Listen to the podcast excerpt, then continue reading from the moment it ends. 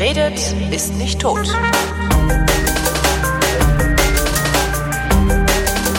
Willkommen zur Wissenschaft, äh, worin Florian Freistetter und Holger Klein mit unwissenschaftlichem Anspruch über interessante Sachen reden, die sie in den Wissenschaftsmeldungen gefunden haben. Mit, und das ist naheliegend, Florian Freistetter.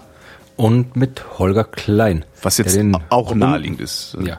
Ja. Ich möchte mich wieder von dem unwissenschaftlichen Anspruch distanzieren. Ach so, äh, stimmt, ja, du zerpflückst mir immer meine soziologischen Sachen, ja, das, äh, ja, du hast recht.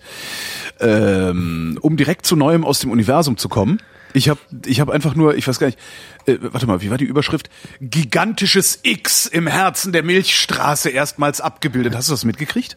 Äh, Ich habe die Meldung gesehen, aber ich habe sie nicht gelesen, weil ich mir dachte, dass das äh, vermutlich wieder nur irgendein Kartografierungsdingens ist, wo Leute irgendwie komische Sachen draus machen. Ach so. Mit Überschriften. Ich weiß nicht, um was geht's denn genau? Äh, zwei Astronomen ist erstmals die direkte Abbildung einer gigantischen X-förmigen Struktur rund um das Zentrum der Milchstraße gelungen, einem, einem Phänomen, nach dem Wissenschaftler bereits seit langem gefahndet haben. Das kreuzförmige Sternenmuster zeigt an, dass hier ein Schatz vergraben, nee, dass die zentrale Verdickung unserer Heimatgalaxie durch dynamische Wechselwirkungen der Sterne entstanden sein dürfte und nicht durch den Zusammenstoß mit kleineren Galaxien. Damit wäre auch alles gesagt, oder? Ähm, Ja, aber ich frage mich noch, wo das X herkommen soll. Ich wüsste es gerade nicht, warum da. Ich meine, dass, da, dass da dynamisch. Nee, eigentlich macht das, macht das überhaupt keinen Sinn, so wie du erzählst. Weil normalerweise, wenn, wenn, du davon, vorgelesen. äh, wenn du davon ausgehst, wenn die, unsere Milchstraße ist in erster Näherung eine große Scheibe. Und in dieser großen Scheibe steckt eine Kugel in der Mitte. Ja. Was ist so, so wie, wie, wie früher in meiner Kindheit gab es so ein Ding, so, so, so Hüpfbälle, ja? Das Ja, war so ein ja, Ball. ja. Genau, äh, genau. Ich weiß nicht, ich weiß gar nicht, wie die heißt, aber die war cool. Sombrero-Galaxie. Ja, habe ich aber hab ich aber voll auf die Fresse gehaut damit. Aber äh, dies so so ungefähr schaut, schaut es ist in erster Linie eine Galaxie. Das Ding in der Mitte ist der Bulge, Ja. diese Verdickung. Und äh, ich bin jetzt kein Experte für äh, galaktische Astronomie. Also ich weiß jetzt nicht, wie der Status quo der Theorien ist, wie diese Bulges entstehen.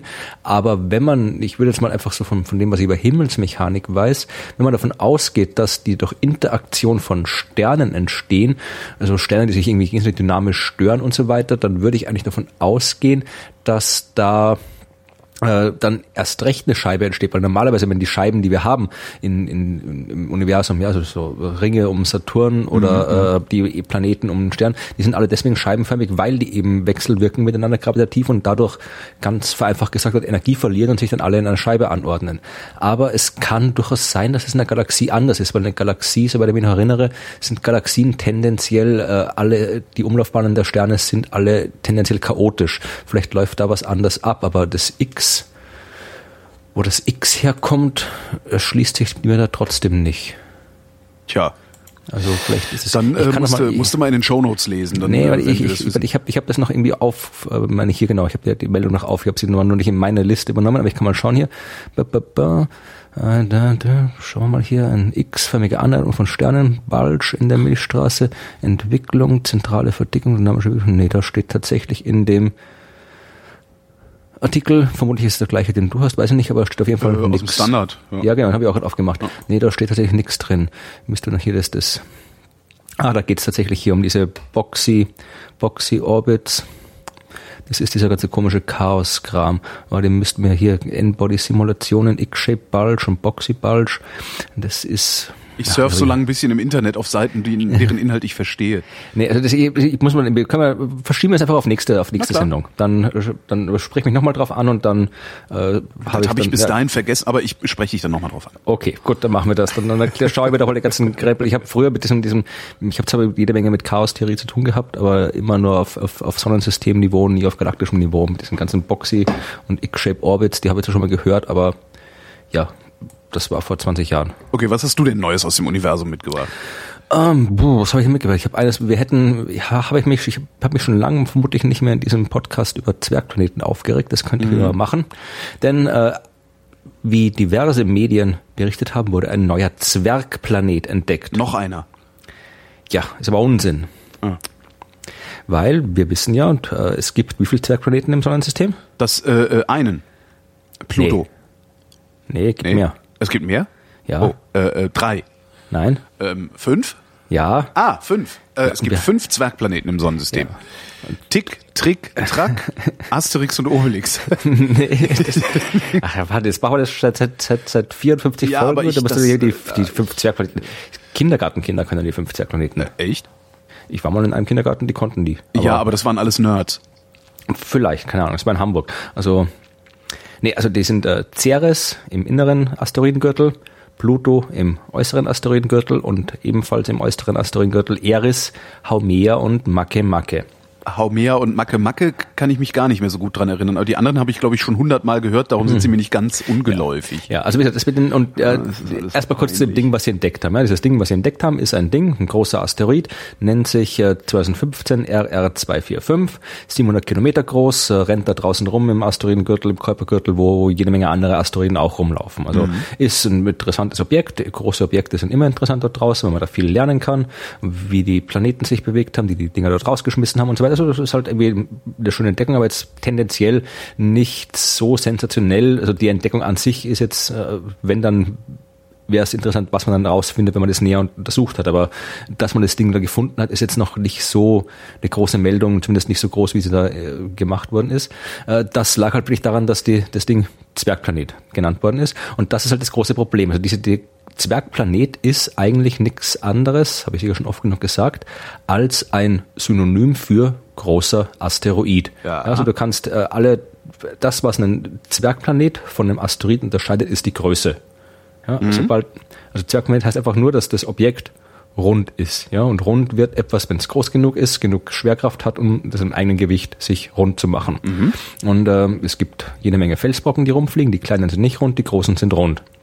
Und ein Zwergplanet ist daher ein großer Asteroid. Damit es ein Planet ist, müssen wir wieder müssen noch mal andere Eigenschaften erfüllt sein. Aber Zwergplanet, großer Asteroid. Das kann man meinetwegen, von mir aus kann man äh, gerne ein eigenes Wort für große Asteroiden einführen, wenn man unbedingt will. Von mir aus bräuchte man es nicht. Also ich bin noch mit großer Asteroid zufrieden, weil ich generell Asteroiden sowieso viel cooler finde als alles andere. Aber man hat sich halt damals 2006, wie diese ganze Kontroverse war, von wegen Planeten und so weiter, was ist ein Planet, ist Pluto ein Planet, hat man sich halt entschieden, so, so als, als Trostpreis quasi noch diese Klasse der Zwergplaneten einzuführen, damit eben Pluto dann eben auch mehr ist, noch irgendwas ist und nicht einfach nur ein großer Asteroid. Äh, und hat dann Zwergplaneten eingeführt und hat dann eben Pluto, Ceres und Eris damals als Zwergplaneten definiert und dann ein, Jahr später oder zwei Jahre später kamen noch Haumea und Makemake dazu. Das heißt, wir haben jetzt offiziell, weil das ist halt wirklich, in dem Fall ist es wirklich eine offizielle Klassifikation der Internationalen Astronomischen Union und die auch dann eben dementsprechend zuständig ist, um da offiziell die Dinge zu klassifizieren. Das Problem ist nur, dass seit damals nichts mehr passiert ist. Ja, also es ist, wir wissen, das, Sonnensystem ist voll mit großen Asteroiden, Ja. auch runden Asteroiden. Nur die sind alle nicht Zwergplaneten.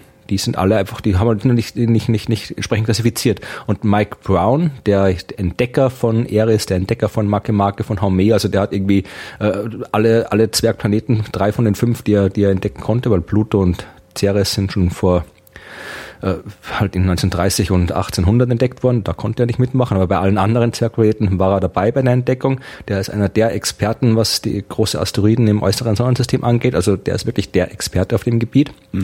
Und äh, der hat auf seiner Homepage schon 2011 einen Artikel geschrieben, wo er sagt, äh, seinen Schätzungen nach kennen wir derzeit, also derzeit in dem Fall 2011, 390 Objekte, die höchstwahrscheinlich Zwergplaneten sind. Ja? Und äh, da hat es dann noch aufgeschlüsselt, also acht sind auf an Sicherheit grenzender Wahrscheinlichkeit Zwergplaneten, irgendwie äh, 31 mit sehr hoher Wahrscheinlichkeit. Also da war auf jeden Fall ein paar hundert Objekte, die eigentlich alle Kriterien eines Zwergplaneten erfüllen würden. Ja. Nur werden sie nicht entsprechend klassifiziert. Und er hat das wirklich schön äh, äh, zusammengefasst, die Situation. Ich zitiere mal hier auf Englisch. Äh, der IAU, also die Internationale Astronomische Union, declared this new class of objects and then locked it up in a tower and let it die. Also die, also die IAU hat diese Klasse geschaffen und seitdem sie es geschaffen hat, hat sie sie völlig komplett ignoriert. Ja. Und das ist halt insofern ist das Wort Zwergplanet eben komplett sinnlos, wenn wir wissen, es gibt egal ob es jetzt irgendwie 10, 20, 30 sind oder sonst was, wir wissen, es gibt auf jeden Fall Dutzende Objekte im Sonnensystem, die genauso berechtigt wären, Zwergplanet zu heißen, wie die fünf, die jetzt so heißen. Und äh, eine Klassifikation macht halt absolut keinen Sinn, wenn ich äh, dann da auch nicht alle Objekte reinstecke, die da reingehören, sondern einfach nur halt wahllos fünf rausnehmen und sage, ihr seid Zwergplaneten und dann den Rest nicht. Also insofern ist dieses Wort Zwergplanet von Anfang an schon, schon sinnlos, weil es eben nichts anderes besagt als großer Asteroid. Und äh, es ist noch viel sinnloser, weil es halt, ja, weil es halt nichts beschreibt, weil halt irgendwie fünf, fünf wahllos herausgegriffene Objekte sind Zwergplaneten, die anderen alle nicht. Mhm. Aber schreibe in der Pressemitteilung rein, große Asteroiden entdeckt, interessiert keine Sau, schreib rein, Zwergplanet entdeckt und alle schreiben drüber. Ja, weil und, könnte äh, ja einer drauf wohnen. Ne? Genau. Wie diese Dyson-Sphäre, die da hinten so rumschwebt. Da habe ich ja neulich schon wieder was im Radio gehört drüber. Was wird das denn schon wieder? Ich weiß die haben nichts Neues auf jeden Fall. Keine nee, die, haben, die, die, haben, die haben irgend so ein Crowdfunding-Dingens mal irgendwann gemacht. Vielleicht war das jetzt mal zu Ende oder so, dass sie das irgendwas beobachten. Mhm. Ja. Aber das ist halt, das, das Thema war auch deswegen in den Medien, weil jetzt äh, vor einem Jahr, also 14. Juli, äh, war der Tag, wo äh, letztes Jahr New Horizons bei Pluto vorbeigeflogen ist. Ah. Und, und was ja jedes Fotos, ah nee, das war wieder was anderes. Ne? Ja, ja, damals von Pluto waren es die ersten Fotos, aber ähm, das hat natürlich wieder äh, das, das Thema wieder aufgebracht. Und das, was, was halt mich immer nervt, wenn du irgendwie so, so amerikanische Podcasts ein Thema anhörst, wenn die Amerikaner sind ja da vollkommen irre, was das Pluto angeht. Da darfst du kein Wort sagen, dass das kein Planet ist. Die werden vollkommen, werden, werden richtig böse. Alan Stern, der, der Hauptwissenschaftliche, äh, beste Project Investigator, der, der Chef quasi von New Horizons, mhm. der ist ja teilweise richtig schon aggressiv, wenn du, wenn, wenn du sagst, dass Pluto kein Planet ist. Wo ich mir auch immer denke, das ist, das ist doch scheißegal, der wäre ja nicht weniger interessant, nur weil er jetzt irgendwie Asteroid, Zwergplanet oder Planet heißt. Das ist ja die, die wissenschaftlichen Entdeckungen sind ja, ja sind, aber sind Planet ist halt, das, das ist halt, das, das, das ist so populärwissenschaftlich gesehen, ist das sicherlich angenehmer, wenn das Ding ein Planet ist. Außerdem funktioniert dann dieses, mein Vater erklärt mir jeden Monat unseren neuen Planeten. Ja, das ist, das ist, das ist lächerlich. Also das funktioniert auf jeden Fall. Du musst dir einfach nur irgendwie, äh, gib Merksatz Sonnensystem bei Google ein und du kriegst eine Million Merksätze raus. Oh. Äh, mein Vater erklärt mir jeden Sonntag unseren Nachthimmel. Bumm, fertig. Ja, aber ja. was machen wir dann mit dem P? Ja, das braucht man nicht, der Planet ist. Dich mache ich fertig. Penis. Genau, Penis. Einfach hinten anhängen. Genau. Mein Vater erklärt mir jeden Sonntag unseren Nachthimmel Penis. Genau, ja, das merken sie die Kinder sicherlich super. Finde ich total ja. gut, genau. nee, aber wie gesagt, ist halt, ich finde es halt einfach, einfach, äh, wenn man, man kann es ignorieren, das Problem. Ja? Also man kann einfach sagen, wir, wir müssen, wir nennen die Dinge einfach so, wie wir Lust haben. Ja, hat man ja auch irgendwie vor 2006 so gemacht. Aber wenn man eine wissenschaftliche Klassifikation macht, dann soll die auch einen Sinn haben. Ja, und dann macht es halt keinen Sinn, Pluto als Planet zu bezeichnen und Ceres nicht und Eris nicht und die anderen 100 Dinge, die da rumfliegen, nicht. Also dann haben wir halt irgendwie ein Wort Planet, das dann offiziell alles bezeichnet zwischen irgendwelchen Gasdingern, die zwar zehnmal größer als Jupiter sind, bis hin zu irgendwelchen kleinen Felsbrocken, die durch die Gegend fliegen. Ja, dann hat man zwar irgendwie, dann hat man zwar den, den amerikanischen Planeten Pluto gerettet, weil es ja der einzige, der von einem Army entdeckt worden ist, weswegen die sich auch alle so drauf stehen, dass das Planet heißt. Äh, aber die, das Wort hat halt die Bedeutung verloren. Oder man denkt sich halt was Vernünftiges aus. Das Problem ist, dass halt diese dass Definition damals auch nicht unbedingt vernünftig ist. Äh, viel vernünftiger wäre es halt, äh, wenn man ich, wenn man von diesem, diesem Drang wegginge, ein einziges Wort zu finden, das da bezeichnet. Weil ja. irgendwie, wenn, wenn ihr sagt, du liest in den Medien irgendwo, ein neuer Planet wurde entdeckt, ja, dann musst du wieder nachfragen, was für ein Planet, wie groß ist der, wo rundherum, welche Temperatur hat der, woraus besteht der. Äh, wenn ich jetzt in, in der Medien lese, irgendwie ein neues äh, Säugetier wurde entdeckt, ein neues Insekt wurde entdeckt, ein neuer Fisch wurde entdeckt, dann weiß ich, okay, wenn ein neuer Fisch wurde entdeckt, dann schwimmt er vermutlich im Meer und hat irgendwie Gräten und Flossen. Und wenn es ein Säugetier entdeckt ist, dann weil ich halt irgendwie die Worte was aussagen. genauso könnte man einfach sagen, okay, dann, dann verwenden wir halt irgendwie, sagen wir nicht Planet, sondern haben wir halt irgendwie Gasplanet und erdähnlicher Planet und habitabler Planet und äh, super Erde-Planet. Also kannst du ja irgendwie genauso wie es viele Eigenschaften von Planeten gibt, können wir halt da verschiedene Worte dafür definieren. Ja, aber genau, das ist ja das Problem der Wissenschaftskommunikation dann wieder, dass man es eigentlich hoch differenzieren muss, aber dann kommt es bei den Leuten nicht mehr an, weil dann liest keiner mehr. Ja, aber du musst es nicht, nicht hoch differenzieren, ist ja jetzt wieder, wieder, du musst es ja nicht irgendwie mit, mit irgendwelchen obskuren wissenschaftlichen Fachbegriffen mitnennen. Es reicht ja wirklich schon. Das Problem ist halt, so wie es das jetzt hast, äh, dann funktioniert es ja auch nicht, weil äh, die kein Mensch, der jetzt nicht unbedingt Experte ist, weiß, wie die offizielle Definition von Zwergplanet ausschaut. Ja, bei Zwergplanet denken alle, die da jetzt keine Experten sind, denken halt, ja, ist halt ein kleiner Planet. Und äh, insofern denken sich, ja, das muss muss interessanter sein als ein Asteroid, weil halt ein Planet was anderes ist als ein Asteroid. Auf Planeten wohnen Leute, Planeten sind groß und so weiter.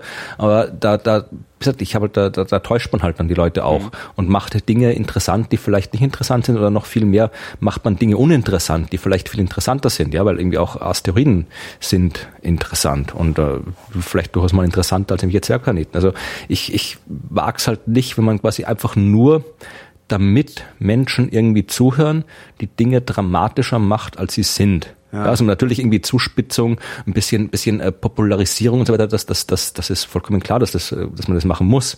Das, das machen wir ja auch, das mache ich auch, aber halt äh, in meinem Fall ist halt, wie gesagt, dieses Wort Zwergplanet, abgesehen davon, dass es halt wissenschaftlich komplett sinnlos ist, weil es nicht so benutzt wird, wie es benutzt werden sollte, ja. erzeugt halt meiner Meinung nach einfach einen falschen Eindruck von den Objekten, die dadurch beschrieben werden. Ja, weil Zwergplaneten sind große Asteroiden. Ja. Und äh, die Leute stellen sich da aber keine großen Asteroiden drunter vor, wenn man Zwergplanet sagt. Ja, sondern kleine Dinger wie die Erde. Genau, das sind die aber nicht, ja. Also wenn das ist dieser Zwergplanet, der jetzt da angeblich entdeckt wurde, ist 700 Kilometer groß. Das, das ist ein großer Asteroid, äh, ja. kein kleiner Planet. Vernachlässigbar vernachlässigbarer Zwergasteroid entdeckt. Genau, und der vernachlässigt ist er nicht, aber wie gesagt, drum, drum, es ist halt irgendwie, das, drum ärgert mich das Wort Zwergplanet immer so, weil, weil es halt so, so ein Paradebeispiel ist für, für, für, ja, für, für Wissenschaftskommunikation, wo halt, die halt rein nur auf, auf, auf, auf, auf Äußerlichkeiten quasi aufsetzt. Ja. Kommen wir zu was Angenehmerem. Ähm, was sieht man noch, wenn man nach oben guckt? Kommt drauf an, wo du bist. Wenn du irgendwie im Keller bist, ist in der Decke. Also angenommen, du wärst in deiner Heimatstadt. Wie heißt die noch gleich? Jena? Nee, die andere. Krems? Ja, genau. Was würdest du da sehen, wenn du nach oben guckst? Jetzt hast du bei der Bello geklaut. Ah. Ich wollte, nur, ich wollte dich beglückwünschen, dass die älteste Dachziegel, ja, also kanadische mhm. Wissenschaftler haben festgestellt, die älteste Dachziegel ähm, liegt auf der Dominikanerkirche in Krems und kommt aus dem Jahre 1350. Genau, das habe ich auch irgendwie, habe ich auch extra gespeichert. Ich dachte, wir braucht irgendwie in dieser Zeit mit, mit irgendwie Putschen und Anschlägen, wir brauchen mal gute Meldungen, gute schöne Meldungen, genau. ja. Der älteste Dachziegel wurde in Krems entdeckt, meiner Heimatstadt in Österreich. Ja, das ist toll. Das ist, das ist krass. Also ich, alleine, dass das Ding 650 Jahre hält. Ja, ja. Also bevor jetzt wieder irgendwer hier, hier Einspruch erheben will aus der Hörerschaft, natürlich liegen jede Menge anderen Ziegel rum. Hier römischen Ruinen gibt's auch in Österreich, Kanuntum und so weiter, wo halt die Römer hatten auch schon Dächer und da liegen auch mehr Ziegel rum. Aber das ist halt tatsächlich der der Dachziegel, der halt immer noch ein Dachziegel ist und den ja. Job des Dachziegels erledigt, den er vor, vor 600 Jahren erledigt hat. Genau, das nenne ich mal Beflissenheit. Genau. Also die Dominikanerkirche ist nett, da kann man, kann man äh, schön, mein Krems hat absurd viele Kirchen. Ich weiß gar nicht, wo diese ganzen Kirchen herkriegen, aber das Eck von der Dominikanerkirche, das, das kann ich nur empfehlen. Da kann man auch schon spazieren gehen. Da ist es, das ist direkt in der Altstadt. Da kann man mal hinschauen und sich die Dachziegel angucken und was da sonst noch so ist. Was war denn das früher für eine Region? Also normalerweise ist das ein Zeichen dafür, dass die sehr wohlhabend war. Wie meinst du jetzt die, die Region? Die, weil, weil du sagtest, dass da so viele Kirchen stehen.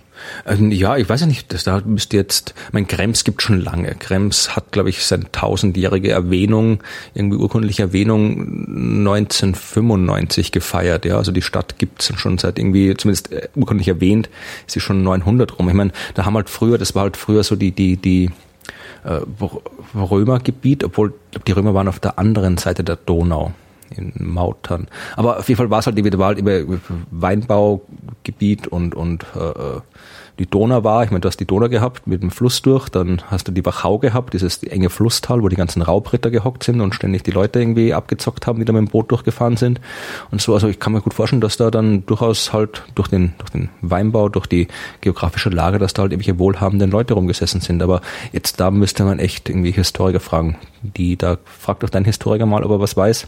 Was über Krems, wie sich das, genau. wie sich das. Äh, Aber ja. ja, wir haben halt wirklich da, da also wirklich, wenn du, wenn du auf der, wenn du da stehst, äh, auf der Dominikanerkirche, das ist so leicht erhöht auf einem Hügel, du stehst aus dem Rücken der Kirche, du schaust direkt vor dir auf das Dach einer Kirche, siehst äh, zwei, äh, ungefähr, weiß ich, 100 Meter von dieser einen Kirche entfernt, noch äh, zwei weitere Kirchen, also das sind wirklich innerhalb von, von, weiß nicht, fünf Minuten Gehweite hast irgendwie vier Kirchen rumstehen dort.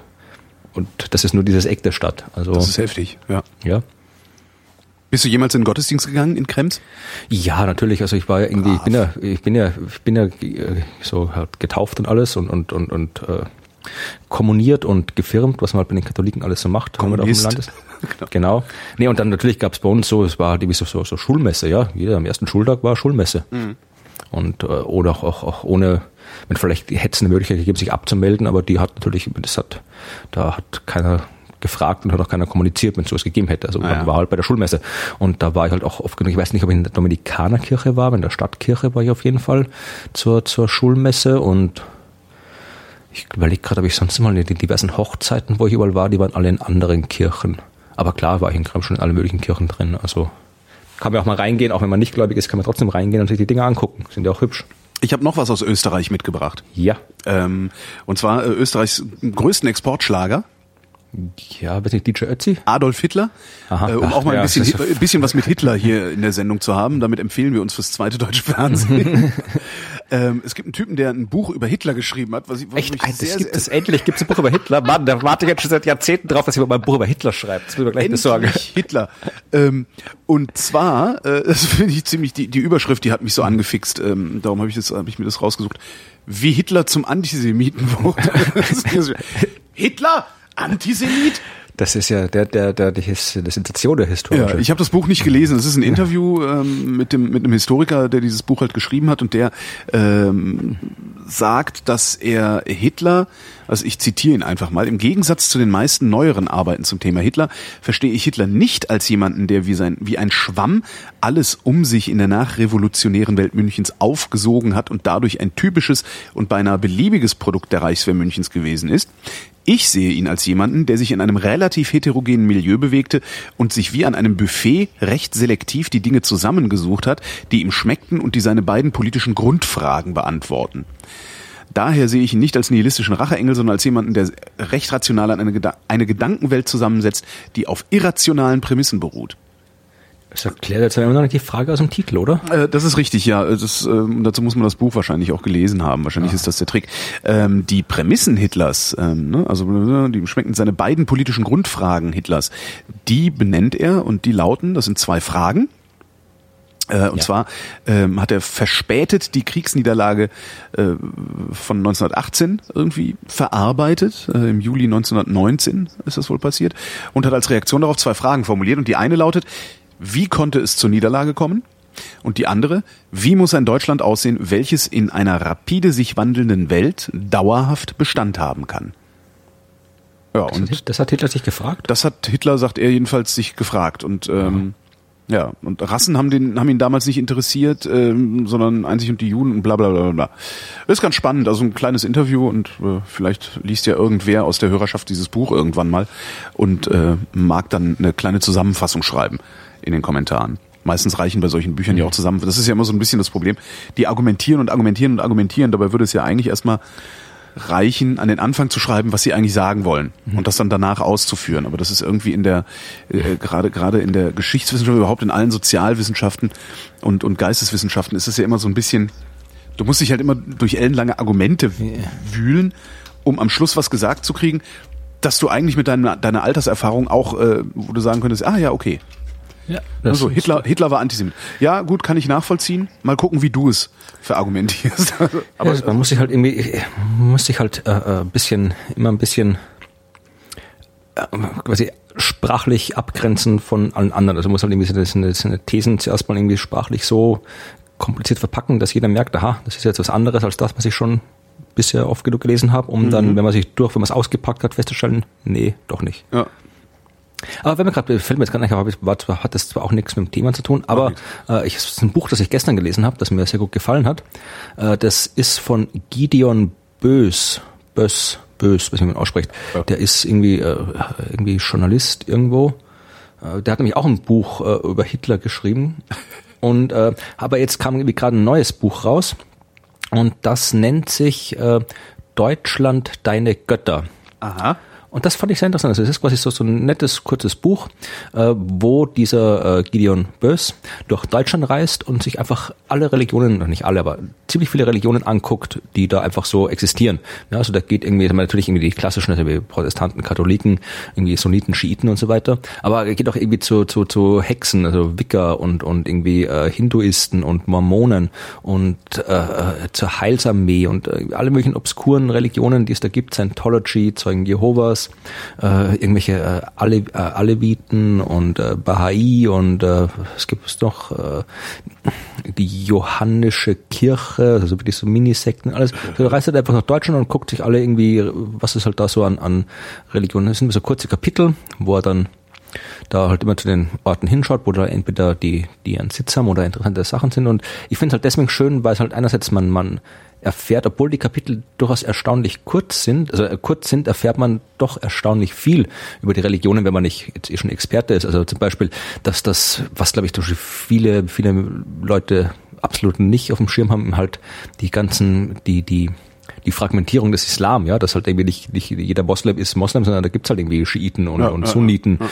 und äh, Aleviten, die eigentlich nicht mal Moslems sind. Im Sinne, und das, das ist halt da wirklich sehr schön kurz zusammengefasst. Und was mich auch, was ich auch gut fand, ist, dass äh, dass er das jetzt nicht unbedingt äh, in Form von von Kritik oder Bewertung passt. Also er sagt am Anfang, er ist halt irgendwie so so so irgendwie so so ähm, jetzt nicht unbedingt religiös, eher so ein bisschen agnostisch eingestellt, aber äh, er geht halt einfach hin und redet mit den Leuten und äh, ab und zu merkt man schon, dass er das ein bisschen, bisschen auch beurteilt, wenn er da irgendwie halt mit Scientology oder bei anderen Sekten haben, dann, dann sagt er, ja, das war jetzt irgendwie die Argumentation, die ist ihm jetzt nicht so eingängig, was die da erzählen und das kann er nicht nachvollziehen, aber er geht halt quasi zu allen hin und es ist halt einfach, du, du erfährst halt, was die Leute da glauben und warum mhm. sie das glauben, ohne dass da jetzt dann e-, ewig lang irgendwie Religionskritik oder sonst irgendwas äh, dahinter folgt. Also dass das ist ein wirklich ein, kann ich sagen, ich habe jetzt mit gestern, ich habe gestern kurz einen freien Tag gehabt, mit dem Park in die Sonne gesetzt und habe das Buch da mehr oder weniger in einem Rutsch durchgelesen. Also kann ich nur empfehlen, wenn man sich ein bisschen für das Land und für die Menschen, die hier leben und in verschiedenen Religionen interessiert, ist es, kann ich, kann ich nur empfehlen. Tue ich mir mal auf die Wunschliste. Irgendwann, ja. irgendwann kommt es dann vielleicht bei mir vorbei. Deutschland, deine Götter. Genau. Alles klar. Ähm, nicht nur Krems müssen wir gratulieren zur ältesten Dachziegel sondern auch dem Juni. Äh, der Juni war schon wieder der wärmste Monat seit Beginn der Aufzeichnungen 1880. Also der wärmste Juni vermutlich. Der wärmste Juni und äh, damit der 14. Monat in Folge, der der wärmste Monat seit Beginn der Aufzeichnungen im Jahr 1880 gewesen ist. Tja. Ja. Finde ich auch, äh, mhm. äh, ja. Und es gibt immer noch Leute, die sagen, das ist alles Quatsch, ne? Ja, AfD. wahrscheinlich. ja, die, bin, bin, ich, Nee, es fang nicht mit AfD an. ich habe das festgestellt, ich war wirklich, ich war, ich war jetzt am Wochenende, letztes Wochenende war ich fort und halt wirklich so fort und so auf eine Art und Weise mit Dingen beschäftigt, dass ich halt echt, ich habe halt, ich habe keinen Computer mitgehabt, ich habe mhm. mein Handy nicht angehabt, ich habe nicht Fernseh geschaut, ich habe hab wirklich, also ich war halt wirklich halt zwei, drei Tage komplett weg und das war doch gerade da wieder dieser Putsch in der Türkei und alles war. Und ich habe zwar irgendwo dann vorbeigehen an einem Kiosk in der Schlagzeile gelesen, Putsch in der Türkei, aber ja, ich habe ich hab, ich bin dann Montag zurückgekommen und habe mal auch in den Nachrichten dann Berichte darüber gesehen, aber ich, ich habe jetzt überhaupt nicht das Gefühl, dass ich irgendwas verpasst habe, nur weil ich das jetzt irgendwie nicht live miterlebt habe, was da passiert ist. Aha. Ja, geht mir genauso. Halt das, das, das hatte ich halt auch. Ich habe die, die äh, äh ähm, wann ging denn das los? Irgendwie Donnerstagabend, Freitagabend, ne? Freitagabend ging das los, glaube ich. Oder? Ja. ja, Freitagabend ging es los in der Türkei. Und habe dann auch gedacht, so ja, ach ja, okay, gucke ich dann morgen mal in die Nachrichten. Und siehste, ja, und das, Informationsstand das, ist genau der gleiche bei mir genau. wie bei den Leuten, die die ganze Nacht vor Twitter gehangen haben und sich darüber beschwert haben, dass äh, im, im öffentlich-rechtlichen Fernsehen nicht irgendwie ein kontinuierlicher Webcam-Livestream läuft, wo die ganze Zeit jemand sagt, dass er eigentlich gar nicht weiß, was los ist. Ja. Genau, und das ist eher dumm, dumm, nachdem ich es jetzt wieder mal so, so vor Augen geführt habe, dass eigentlich, was man eh eigentlich weiß, dass halt irgendwie nicht nur live, live oder sofortige Berichterstattung nicht heißt, dass man auch unbedingt was, was äh, zu Bericht erstatten hat darüber, mhm. probiere ich das jetzt irgendwie auch, auch jetzt auch im Rest der Woche jetzt probiert, das halt ein bisschen den Medienkonsum oder den Nachrichtenkonsum ein bisschen dementsprechend irgendwie ja, ja, ja. anzupassen. Und äh, drum, drum interessiert mich jetzt mit der AfD passiert ja auch ständig was. Und das ist auch wieder so ein Thema, wo halt wenn irgendwas passiert, dann hast du nämlich gleich wieder eine Million Twitter-Meldungen und bei Facebook rauscht das durch, der AfD hat ja wieder dieses und jenes gemacht, wo ich auch denke, ach, ach, das ist doch, das leck mich doch am Arsch, interessiert mich ja nicht. Wenn's, wenn, also wenn es wirklich was Dramatisches ist, dann, dann lese ich sowieso am nächsten Tag in der Zeitung oder höre es in der Tagesschau. Genau. Das muss ich nicht irgendwie noch, noch stundenlang irgendwo live bei, bei Facebook und Twitter verfolgen. Genau, das nächste Ding, äh, was ich da mache, ist, ähm, ich äh, lese verstärkt Zeitungen. Also ich habe jetzt irgendwie äh, ein Spiegel-Abo, ich habe ein Die Zeit-Abo äh, und stelle fest, dass die Unaufgeregtheit, mit der die in ihren Wochenpublikationen berichten können, mir sehr, sehr gut tut. Weil die machen dann nämlich tatsächlich noch das, was Journalismus ist, nämlich auch einordnen, was da passiert. Und einordnen kannst du Dinge fast nie, wenn sie gerade geschehen. Also dazu brauchst du irgendwie ein bisschen Abstand dazu. Ja, ich war ja, ich war ja, wann war denn das? Anfang des Jahres war ich mal in äh, Duisburg, irgendwo äh, Hochschule, irgendwie, äh, Duisburg, Düsseldorf, ich wechsle die Dinge immer. Äh, Duisburg ich nicht. war's, glaub ich. Duisburg, Duisburg gibt's, Äh, Düsseldorf gibt's auch. Ja, ne, vermutlich, das hätte ich jetzt nicht bezweifelt. Aber äh, nee, das ist wohl Hochschule für Journalismus, irgendwie Lehrgang Wissenschaftsjournalismus. Wohl egal, war ich da auf jeden Fall eingeladen und habe da halt eben auch einen Vortrag gehalten über halt über halt irgendwie Blogs und Journalismus und den ganzen neuen Social Media Kram und das die, die übliche Geschichte halt. Und äh, da war halt auch die Frage dann am Schluss, wo ich dann mit den Studenten, ich hab, war dann quasi vorher vor schon Wissenschaft, Journalismus Studenten und mit denen haben wir auch diskutiert, wo es dann auch immer darum ging, irgendwie, wie sich jetzt denn quasi der Wissenschaft, Journalismus angesichts dieser ganzen Social Media Dings äh, positionieren soll.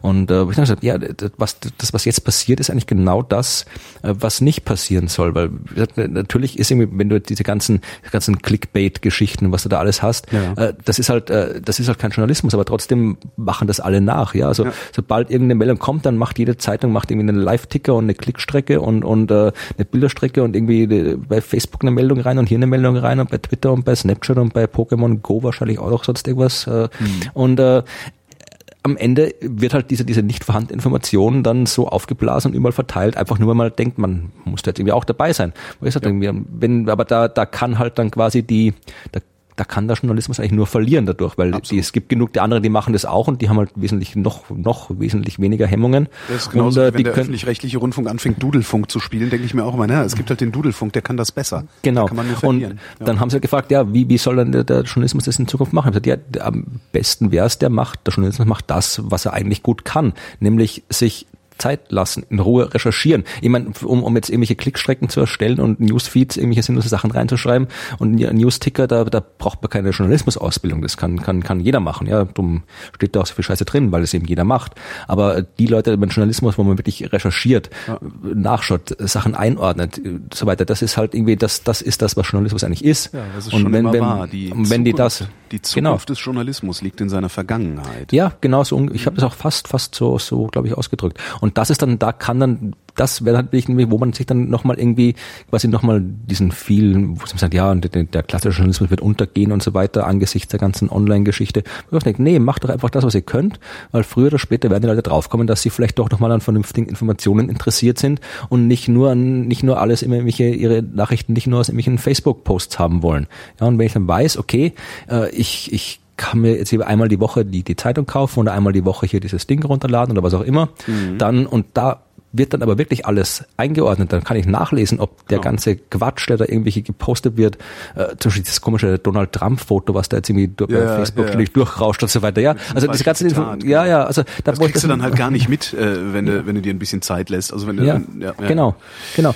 Und das ist halt ja, das, das, das, ich weiß jetzt nicht, ob inwieweit die, den, das Problem ist, dass halt die ganzen, der Journalismus ja auch halt irgendwie nur, nur nach, nach, nach Marktmechanismen funktioniert. Und das ist halt etwas, wo man vermutlich, wenn man das wirklich konsequent macht, vielleicht, wo es vielleicht zuerst mal ein bisschen abwärts geht, bevor es wieder aufwärts geht. Aber irgendwann Und- geht es dann halt auch wieder aufwärts. Davon bin ich tatsächlich auch überzeugt. Ja. Natürlich nicht äh, mit diesen wunderbaren Millionen und Abermillionen Auflagen, die wir in den 80er Jahren gesehen haben oder sowas.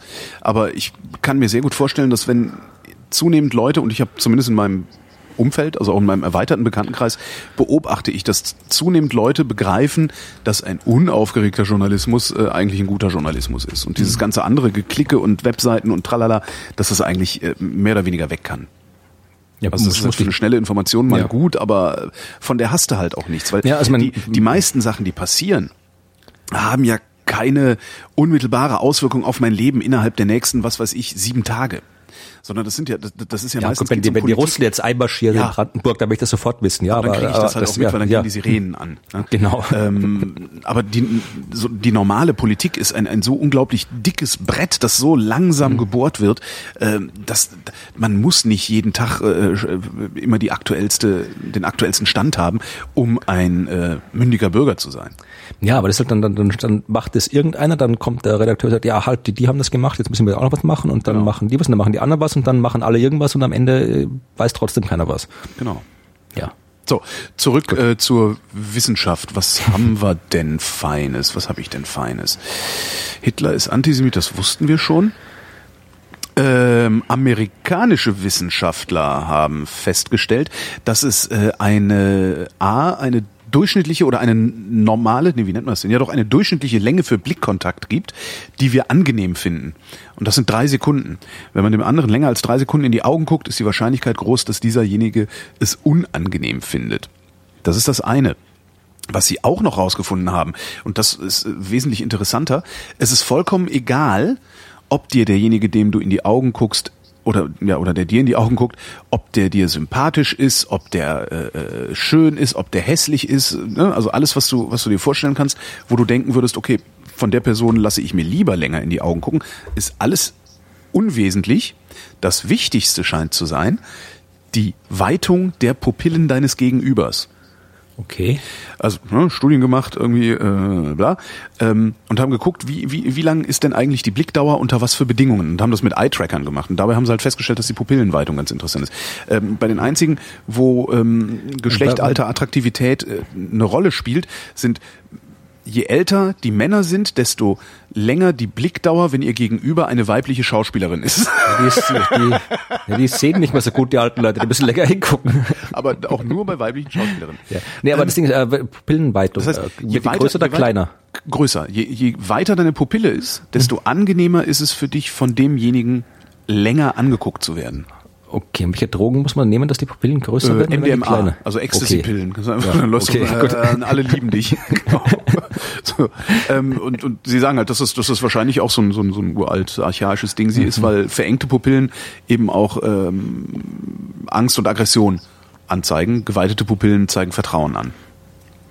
Ja. Okay, interessant. Ja, und sie schließen darauf, dass es äh, äh, subtile Unterschiede im sogenannten sozialen Gehirn gäbe. Ist aber nur eine Hypothese. Weitere Untersuchungen werden nötig sein. Wir brauchen mehr Forschung. Ja, das Ja. kann gut sein. Äh, was habe ich denn noch? Was habe ich denn noch? Ach, das, das, das. äh, Darf ich kurz ein paar Minuten für eine Durchsage nutzen? Äh, bitte. Ja, äh, es gibt nämlich, äh, so wie in den letzten beiden Jahren, wieder einen Blogschreibwettbewerb. zu dem ich ganz dringend aufrufen will, äh, weil, also wie gesagt, ich habe die Motivation, glaube ich, schon im letzten Jahr mal erklärt, aber ich erkläre sie nochmal. Äh, das Ding ist, dass ich halt immer noch, noch mich probiere dafür einzusetzen, da zu erklären, dass ein Blog ein ganz eigenes Medium ist, dass jetzt nix, äh, dass jetzt quasi ein Blog ist keine Online-Zeitung oder sonst irgendwas, ein Blog ist kein kein äh, kein Blog ist ein eigenes Medium, ja. Die meisten haben ja, da kommt auch die Dis- Diskussion immer her, irgendwie ob Blogger Journalisten sind, weil alle glauben, wer was ins Internet schreibt, muss Journalist sein oder nicht. Und die ganzen Wettbewerbe, die es so gibt, sind halt meistens so Schreibwettbewerbe, da geht halt meistens irgendwie das irgendwie so, wo halt Wissenschaftsjournalisten Wissenschaftsartikel nach wissenschaftsjournalistischen Maßstäben beurteilen und so weiter. Oder äh, aber das, das, das ist halt eben kein kein Blog-Wettbewerb. Und darum wollte ich mal irgendwie einen eigenen Wettbewerb machen, wirklich für Blogs, ja, wo man halt irgendwie einfach schreibt, das Medium ausnutzt, halt wirklich auch so nutzt, wie es gedacht ist, nicht einfach nur reinschreibt, sondern irgendwie ja auch die ganzen anderen Krempel, mit denen man halt da nutzen kann, auch nutzt. Und äh, habe mich auch bemüht, dass die Jury eben wirklich, die, da gibt es auch tatsächlich immer eine echte, eine echte Jury, die halt auch immer so zusammengesetzt ist, dass halt da so das typische Blog-Publikum äh, repräsentiert wird, also eben nicht nur Journalisten, obwohl da auch einer dabei ist, äh, sondern eben auch Wissenschaftler, Blogger, ganz normale Leute. Ja, also ich habe auch immer ein, zwei ganz normale Leute dabei. Und äh, das, äh, da kann man eben mitmachen und kann halt einfach Texte schreiben. Und zwar jetzt nicht äh, es gibt keine Vorgabe, wie die Texte auszusehen haben. Also man muss jetzt nicht irgendwie eine Forschungsarbeit zusammenfassen und sonst was. Ja. Es geht einfach, man soll halt einfach das schreiben, was man gerne schreiben will. Es soll Wissenschaft durchaus eine Rolle spielen, aber es hat sowieso alles mit Wissenschaft zu tun, mehr oder weniger. Also kann man eigentlich fast alles schreiben. Also ich habe da hier, hier in, dem, in der Ankündigung auch eine lange Liste gemacht mit potenziellen Themen, wo man einfach schreibt, man kann es irgendwie, man kann eine Kurzgeschichte schreiben, in der irgendwie ein wissenschaftliches Phänomen auftaucht. Man kann irgendwie schreiben, was einem im Labor passiert ist, was einem während dem Studium passiert ist. Man kann irgendwie eine Diskussion aufgreifen, die anderswo geführt ist. Man kann eine Kolumne schreiben, man kann eine Polemik schreiben, man kann ein Gedicht schreiben, ein Fotoalbum und kommentiertes. Man kann natürlich eine Forschung erklären, eigene oder andere Forschung. Man kann irgendwie ein Buch vorstellen, das mit Wissenschaft zu tun hat. Man kann einen Film vorstellen. Man kann irgendwie einen reinen Meinungsartikel schreiben. Man kann einfach was schreiben, was auch immer, wie man will. Äh, und zwar muss auch nicht der Naturwissenschaft sein, Geschichte, Soziologie, äh, alles, was es also gibt. Und die, die waren auch wirklich durchaus äh, die, unter zumindest die, die, die Beiträge, die dann irgendwie unter den Top, Top 10, 20 waren, da waren wirklich sehr, sehr hochwertige Beiträge dabei. Und äh, ich hoffe, dass diesmal wieder zu viel zusammenkommt. Es gibt nämlich auch schöne Sachen zu gewinnen. Es gibt da wirklich gute Preise. Ich habe dann von diversen Wissenschaftsverlagen, vom Konradin Verlag und vom Spektrum Verlag ein paar Jahresabos abgeschnort. Das heißt, man kann irgendwie ein Abo von Spektrum der Wissenschaft gewinnen oder vom Bild der Wissenschaft oder ja. von anderen Wissenschaftsmagazinen. Vom Hanse Verlag habe ich einen ganzen äh, Stapel Bücher bekommen. Also man kann da wirklich auch schöne Sachen gewinnen. Und äh, ja, ich würde mich freuen, wenn möglichst viele mitmachen. Und wie gesagt, ich würde mich noch mehr freuen, wenn die Leute sich nicht irgendwie Angst einjagen lassen, dass es da halt irgendwie ein, ein ein Wissenschaftsschreibwettbewerb ist einfach einfach schreiben. Ja, man muss einfach, man muss, man muss kein Wissenschaftler sein, man muss sich nicht auskennen. Ähm, so wir, wir kennen uns ja auch nicht bei allen Themen aus, über die wir sprechen. Ja, also einfach der Themen aus, über die ich spreche. Ja, aber trotzdem, trotzdem kann und soll man äh, sich darüber äußern, wenn man das Bedürfnis hat, sich darüber zu, zu äußern. Also einfach irgendwie, wie gesagt, nicht, nicht, nicht keine Hemmungen haben, sondern einfach mal losschreiben. Ja, und dann einreichen und dann vielleicht was gewinnen. Also das würde mich freuen, wenn da, wie gesagt, je mehr, je mehr unterschiedliche Leute mit unterschiedlichen Hintergründen unterschiedliche Themen behandeln, desto besser wird das Ganze. Da könnte man dann zum Beispiel drüber schreiben, dass deutsche Wissenschaftler festgestellt haben, dass es ein Molekül gibt, das dafür verantwortlich ist, oder zumindest zu sein scheint, ob wir lieber in Gesellschaft oder lieber alleine sind. Und ähm, das ist Alkohol? Äh, nein, ein Molekül. Ah. Ja, Alkohol ist auch ein Molekül. ja, stimmt. Ja, doch, da hast du recht. Äh, nee, ähm, und zwar ähm, ist das abhängig davon, wie viel Stress wir empfinden. Also je nachdem, wie viel Stress wir empfinden, schütten wir ein, äh, ein, ein Urocortin 3 heißt es, ähm, ein Molekül aus. Und äh, je nachdem, wie hoch der Level äh, von diesem Molekül im Gehirn ist, desto offener sind wir für soziale Beziehungen oder desto eher wollen wir uns in äh, unser Schneckenhaus zurückziehen. Aha. Haben sie in Mäusen festgestellt, was ich auch ganz klasse finde. So Mäuse, die sich durch Maschendraht mit anderen Mäusen dann irgendwie abgeben dürfen. Ähm, also Mäuse, die einen hohen Spiegel im Blut hatten, äh, suchen aktiv Kontakt zu anderen Mäusen, also unbekannten anderen Mäusen. Und äh, mit dem niedrigen Spiegel äh, hatten die Mäuse fast nur Sozialkontakte innerhalb ihrer eigenen Gruppe. Und das übertragen sie auf den Menschen, weil es nämlich im Menschen ähm, ein, ähnliches System gibt. Also Aha. sie schätzen, dass das äh, Mausmodell da beim Menschen äh, stimmt, aber wie auch sonst brauchen wir da mehr Forschung. Ja, also das, und es kann also natürlich sein, dass wenn dieser Mechanismus kaputt ist, das ist ja dann immer das Interessante eigentlich. Also, dass es diesen Mechanismus gibt, ist ja im Zweifelsfall eine Binsenweisheit oder mhm. was sehr, sehr naheliegendes. Aber interessant wird's dann halt, wenn man rausfinden kann, ob dieser Mechanismus sauber funktioniert, also ob der in Ordnung ist oder ob der kaputt ist und ob sich daraus dann auch wieder Konsequenzen für das Sozialverhalten einer gesamten Person ergeben, unabhängig von der Situation, in der sie sich gerade befindet. Ja, lass mich raten, das wird sicherlich irgendwie das Freundschaftsmolekül genannt. Äh, warte. Ähm, äh, so wie das Kuschelhormon. Das hast du, das hast du, das hast du doch irgendwo gelesen, oder? Das hast du, das ist tatsächlich Freundschaftsmolekül. Ja, natürlich. Was ist das Forscher entdecken Substanz, die das Knüpfen neuer Kontakte steuert. Freundschaftsmolekül. Ja. ja. Freundschaft. Verdammt. Freundschaft, genau. ist rot und hat Haberzichel drauf. Jetzt brauchen wir noch ein allzeitbereit Molekül. genau. Äh, was habe ich noch für Geschichten? Ich hätte noch äh, ich hätte noch, das ist langweilig. äh, ja, das war, eine, war, war das, wie das wieder eine Schaltsekunde, aber das da haben wir auch so. schon drüber gesprochen, mhm. glaube ich. Ähm, ich. Ah, hier, hier. Sonnenflecken. Sonnenflecken. Das sind ja die, die dafür verantwortlich sind, dass äh, das Klima sich ändert und für äh, dafür, dass wir einen Polsprung erleben und in die nächsthöhere Dimension aufsteigen. Ähm, nein. Nicht. Nein. Tja, schade. Sonnenflecken sind dunkle Bereiche auf der Sonne, die aber eigentlich gar nicht dunkel sind, sondern dunkel erscheinen, weil es rundherum so viel heller ist. Aha. Also Sonnenflecken sind Bereiche der Sonnenoberfläche, die ein bisschen kühler sind. Ja, also äh, die Sonneoberfläche hat so zwischen 5000, 6000 Grad und die äh, Sonnenflecken sind halt so, keine Ahnung, so 3000 Grad heiß. Mhm. Das sind Regionen, wo halt äh, weniger äh, heißes Material aus dem Inneren der Sonne aufsteigt, weil die Sonne brodelt ja so vor sich hin, so wie ein Kochtopf. Da steigen ständig irgendwie heißes Material, steigt auf, kühlt ab, sinkt wieder runter und geht so hin und her. Und äh, die Sonnenflecken sind Bereiche, wo halt irgendwie weniger äh, Zeugs, äh, warmes Zeug aufsteigt, weil dort die Magnetfelder sehr stark sind und die Magnetfelder das verhindern. Also das ein bisschen zurückhalten, den, den Aufstieg des Materials. Ja weil eben doch das ganze das Material ist ja auch selbst elektrisch geladen. Das heißt, die mhm. Magnetfelder und das ist, hängt alles zusammen. Ist genau genommen ziemlich kompliziert, aber das ist auf jeden Fall so die Grundlage der Sonnenflecken. Und man kann halt aus der Anzahl der Sonnenflecken kann man auch die Sonnenaktivität, also die magnetische Aktivität ausschließen, die nichts mit der, mit der Temperatur der Sonne zu tun hat oder mit der Helligkeit. Also nur weil die Sonnenaktivität höher ist, folgt daraus nicht, dass die Sonne jetzt irgendwie heller ist oder heißer ist, sondern es hat wirklich nur geht rein um die Aktivität. Und je aktiver die Sonne ist, desto mehr Flecken gibt's. Das ist dieser, dieser elfjährige äh, Zyklus, den man eh schon seit dem 19. Jahrhundert kennt. 2010 war das letzte Minimum.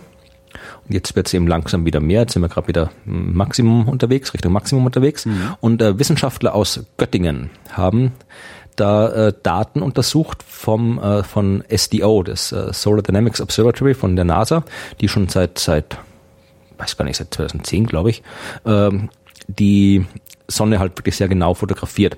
Und die haben jetzt äh, vieles gemacht. Also die haben erstmal jede Menge Daten ausgewertet und sich angeguckt, halt, äh, wie die Sonnenflecken und die Regionen aussehen. Und wenn du das genau anschaust, du kannst ja sehen, dass das bewegt sich, also alles dynamisch. Ja, klar. Das heißt, äh, das, das, du kannst wirklich schauen, wie das, das Material kommt quasi von unten nach oben mhm. und fließt dann äh, horizontal quasi nach außen. Also so wie halt irgendwie so, keine Ahnung, wie, wie ein Gully, der übergeht bei Hochwasser. Ja, da kommt halt irgendwie Zeug rauf und raus und fließt dann in alle Richtungen weg, genau. das Material.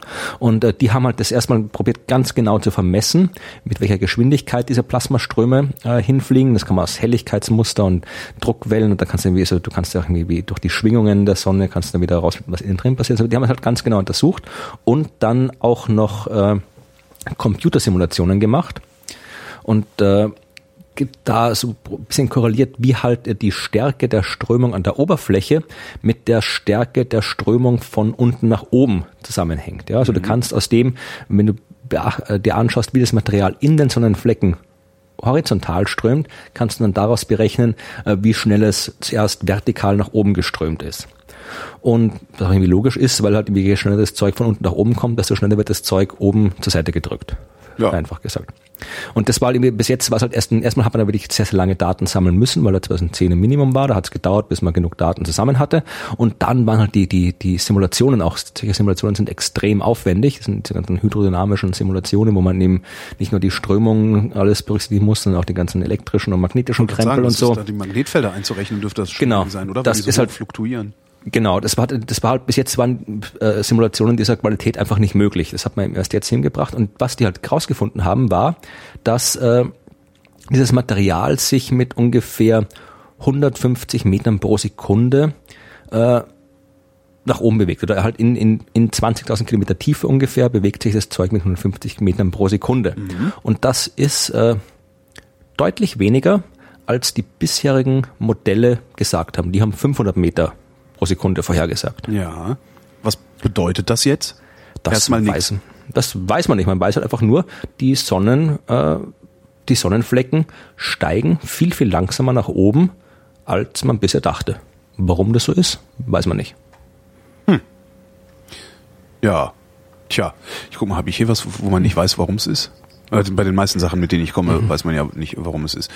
Ähm, der freie Wille äh, den haben wir ja nicht. Ne? Da gibt's ja dieses Libet-Experiment, äh, das mit dem, äh, äh, äh, hier sag schnell, mit dem Bereitschaftspotenzial des Gehirns ja. äh, oder sich das Bereitschaftspotenzial des Gehirns angeschaut hat. Das ist so wie Wasser auf dem Mars, oder? Das kommt auch irgendwie alle, alle paar Monate kommt Ja, aber es gibt, es gibt was Neues. Das finde ich jetzt wieder ganz interessant. Also das Libet-Experiment guckt halt, ähm, wie hoch ist das Bereitschaftspotenzial in bestimmten Hirnregionen, bevor du eine Handlung oder eine, ja, bevor du eine Handlung vollziehst oder bevor das Gehirn tatsächlich oder der Körper aktiv wird. Mit anderen Worten, ähm, du äh, bekommst äh, von außen einen Reiz, mit der rechten Hand etwas zu greifen. Ich vereinfache jetzt sehr stark, mit der rechten Hand etwas zu greifen. Währenddessen gucken wir mit einem MRT das ja auch nicht funktioniert. ähm, währenddessen gucken wir mit dem MRT ins Gehirn oder mit was Da auch haben immer. übrigens, äh, Entschuldigung, Ja. unterbrechen darf, äh, da haben übrigens die Autoren dieser Studie haben dann noch einen kurzen, das, bei dieser, ich muss mal gucken, du hast ja den Link gehabt Mhm. zu der Publikation und da, da gibt es eine Möglichkeit, dass du da noch, noch, noch quasi so nachkommentieren kannst und die Mhm. Autoren haben dann nochmal einen Kommentar dazu geschrieben und gemeint, dass es jetzt nicht ganz so dramatisch ist, wie es in den Medien immer dargestellt Ah, okay. worden ist. Ja. War ja zu erwarten. ne? Also, ähm, du kriegst einen Reiz, der, der rechte Hand aktivieren soll. Währenddessen wird ins Hirn geguckt, was macht das Gehirn? Und siehe da, das Gehirn weiß, dass die rechte Hand zu bedienen ist, bevor dir überhaupt bewusst ist, dass du die rechte Hand bedienen musst. Ähm, so, das Bereitschaftspotenzial in Kürze. Libet ist jetzt hingegangen, hat ähm, Messreihen gemacht und hat diese Messreihen zusammengefasst und aus dem Durchschnitt des Bereitschaftspotenzials oder der Bereitschaftspotenziale ähm, abgeleitet, dass äh, der freie Wille gar nicht so frei ist, wie man sich das bisher immer eingebildet hat, nämlich dass das Gehirn längst eine Entscheidung getroffen hat, bevor sie dir als willentliche Entscheidung bewusst ist. So, jetzt sind ähm, ein paar Wissenschaftler hingegangen, ich glaube, es waren sogar deutsche Wissenschaftler, die äh, haben das Experiment reproduziert und ähm, haben mal nicht alle Ergebnisse zusammengefasst, sondern haben sich die Ergebnisse einzeln angeguckt und dabei ist rausgekommen, dass es sich gar nicht so sehr verhält, also dass dieses Bereitschaftspotenzial gar nicht so wichtig dafür ist, ob du Entscheidungen äh, triffst oder nicht. Zumindest, dass es nicht die Ursache von Entscheidung und Handlung ist, sondern nur ein Begleitphänomen von Entscheidung und Handlung. Ähm, allerdings trotzdem einen Einfluss auf unser Tun hat. Aber das Bereitschaftspotenzial scheint nur das Gehirn in die Möglichkeit zu versetzen, diese Handlung durchzuführen. Ne? Also du, das, das, Ja. das, äh, das zwingt nicht das Gehirn, eine Handlung oder in Aktion zu treten, sondern es setzt das Gehirn nur in die Möglichkeit, äh, schneller zu agieren. Ähm, das jedoch kannst du äh, einfach steuern, indem du es halt lässt äh, haben sie rausgefunden. Und das war ja auch damals schon so ein philosophisches Gegenargument gegen dieses, äh, der freie Wille existiert nicht.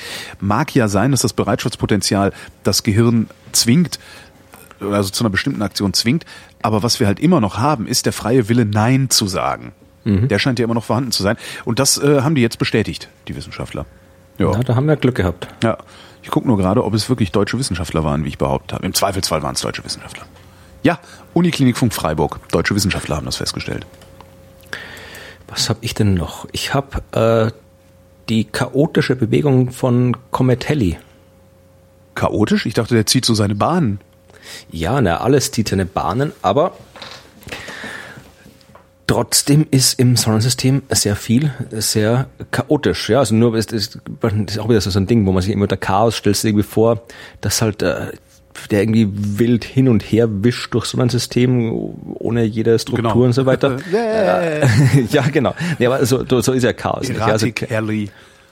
Genau, nee, Chaos heißt in dem Fall, äh, ich, ich erkläre das im, im Zusammenhang mit, weil das da auch für die Arbeit relevant ist, mit der Ljapunov-Zeit. Ah ja, die Ljapunov-Zeit. Ja, die ist benannt nach dem Herrn Alexander Michailowitsch Ljapunov. Äh, Wäre wär ich jetzt nicht drauf gekommen.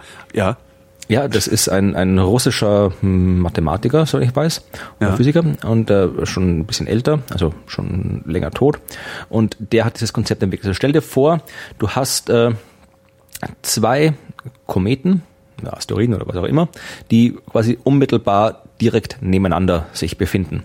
Ja, also da ist halt irgendwie, da ist halt irgendwie Zentimeter zwischen den beiden Platz und bewegen sich halt auf ihren Umlaufbahnen und sind halt extrem nahe beieinander. Wenn du das jetzt irgendwie lang genug anguckst, die werden halt, weil sie nicht exakt der gleichen Bahn folgen, werden sie sich dann im Laufe der Zeit irgendwie immer ein bisschen weiter voneinander entfernen.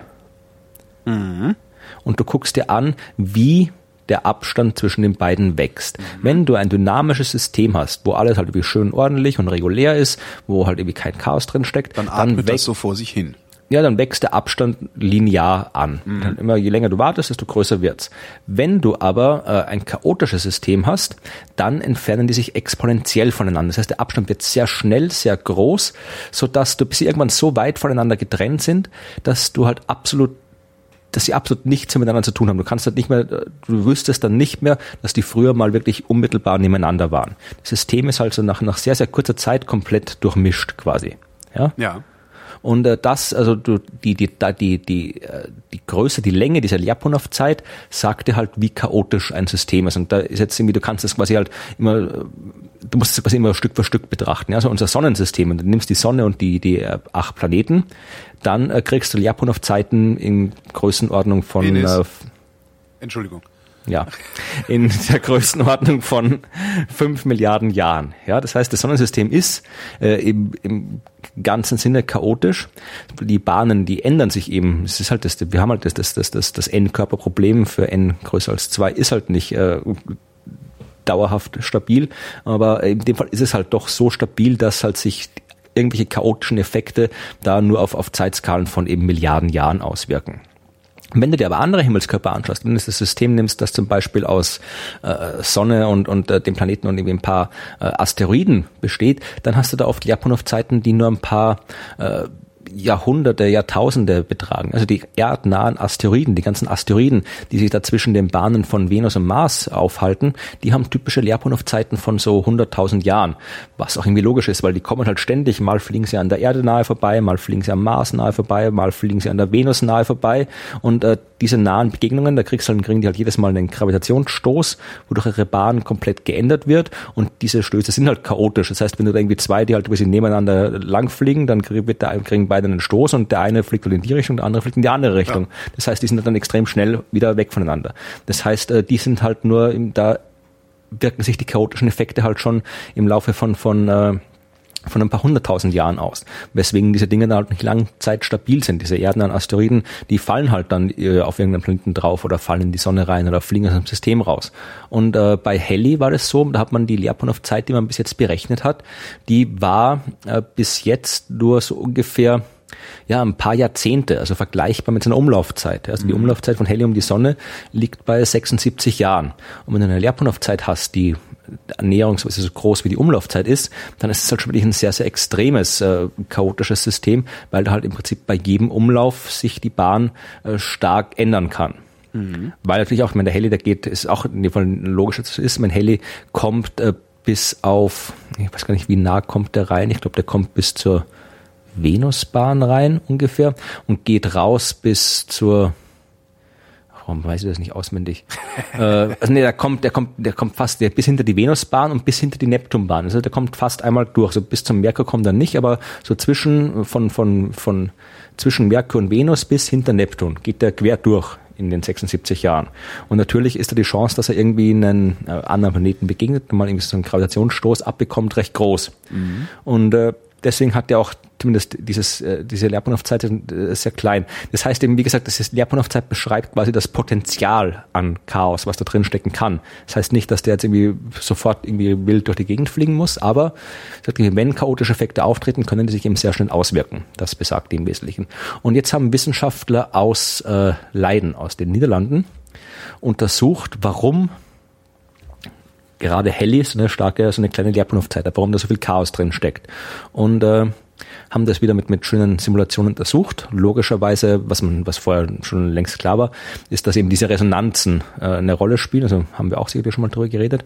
Resonanzen treten immer dann auf, wenn sich äh, bei zwei Himmelskörpern irgendwas so bewegt wie irgendwas anderes. Ja, also mhm. wenn jetzt quasi die Umlaufzeit von einem von von einem Asteroid, äh, wenn ein Asteroid so irgendwie zweimal so schnell um die Sonne geht wie Jupiter, dann sind die in einer 2 zu 1 Resonanz und alle zwei Asteroidenjahre oder jedes Jupiterjahr ist ihre relative Position wieder identisch. Und der Jupiter kann dann quasi, wenn die sich da nahe sind, jedes Mal wieder einen Stoß geben und das kann sich so aufschaukeln. Mhm. Und Resonanzen gibt es auch in anderen Variationen. Ja, also die, die, äh, die Bahnen werden ja größer und kleiner, schwanken hin und her. Und wenn jetzt die Bahn von einem Asteroid mit der gleichen Geschwindigkeit hin und her schwankt wie die Bahn von einem anderen Planeten und so weiter. Also solche Resonanzen, die treten überall auf und die sind eben für das Chaos verantwortlich, weil sich dann eben da Störungen aufschaukeln können.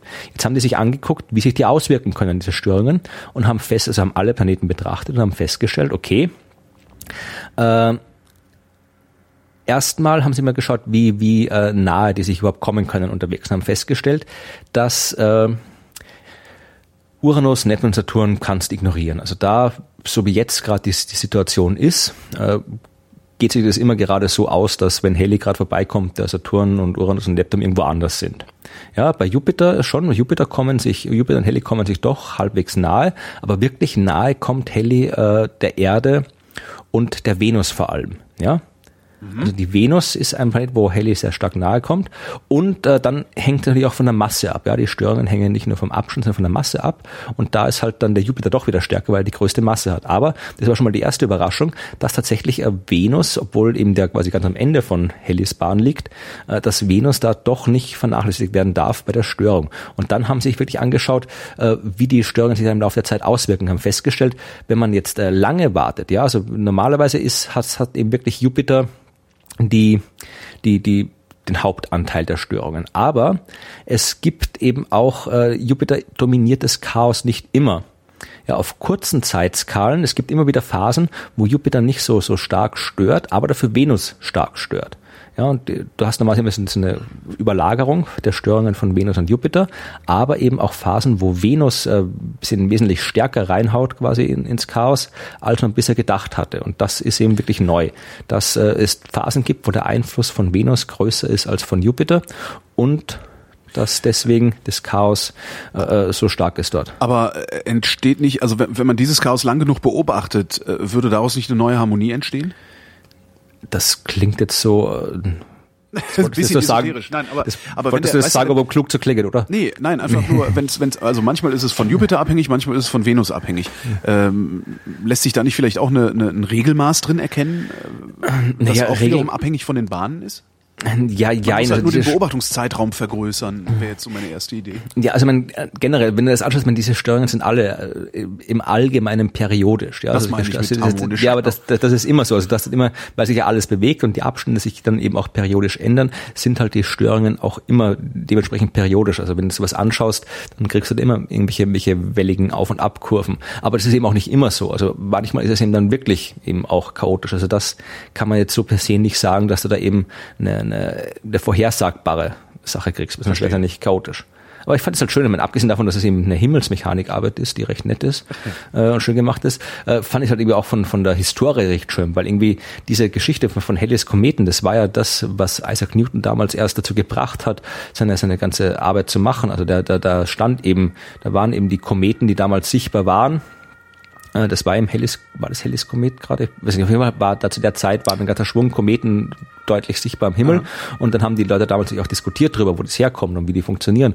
Und Newton hatte zwar schon irgendwie 1666 irgendwie sich seine Gedanken über Gravitation gemacht, aber das noch lange nicht so, so ausgearbeitet gehabt, wie es dann später war. Und hat eigentlich zu der Zeit was komplett anderes gemacht. Der war da wieder voll in seiner Alchemie-Sache äh, drin, was eigentlich seine Hauptbeschäftigung war. Also Newton war eigentlich Alchemist und äh, wird wesentlich mehr da gemacht als ja, in der Physik. Auch schon mal, aber, ich? Aber, ja. ja, aber ebenfalls äh, hat eben äh, äh, gesagt, er hat er eigentlich was ganz anderes gemacht, bis dann eben Haley beim aufgetaucht ist und gesagt, hey, sag mal, wenn da so ein Komet rumfliegt, äh, wie wird wie wie wäre dessen Bahn, wenn die Kraft zwischen Sonne so und so wirkt und hat gesagt, ja, Gott einfach habe ich schon mal ausgerechnet und äh, hat dann Haley gesagt, ja, dann zeigen wir die Rechnung nochmal.